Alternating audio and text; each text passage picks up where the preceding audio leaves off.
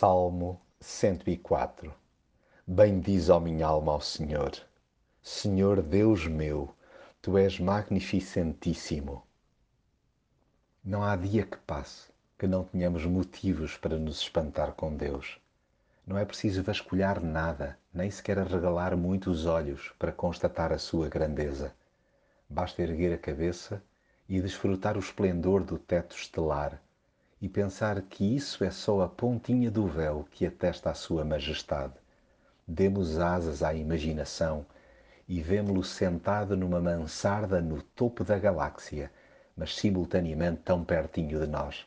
As nuvens, os ventos e os relâmpagos são tweets diários para se meter amorosamente conosco. Já vai sendo tempo de repararmos no modo maravilhoso como criou e continua a sustentar a terra Quanta beleza espalhada por esse mundo fora, das profundezas inexploradas dos oceanos aos picos deslumbrantes das imponentes cordilheiras.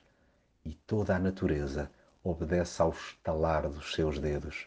Sim, Deus continua a zelar pela sua criação. É Ele que envia a água das nascentes para os rios que correm entre as montanhas.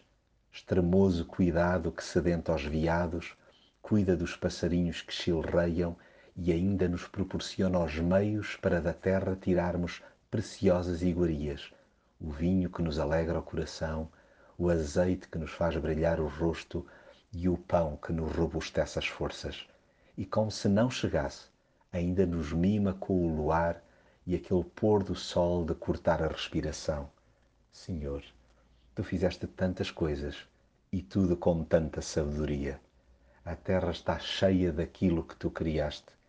Até as feras mais monstruosas lhe prestam vassalagem e dele dependem. Longe de nós, destoar, praticando o mal e tresandando a ingratidão. Que o Senhor se alegre com aquilo que criou, a começar por cada um de nós. Eu cá digo hoje novamente: cantarei ao Senhor toda a minha vida, louvarei o meu Deus enquanto existir que o meu cântico seja agradável ao Senhor, pois só nele encontro a minha alegria.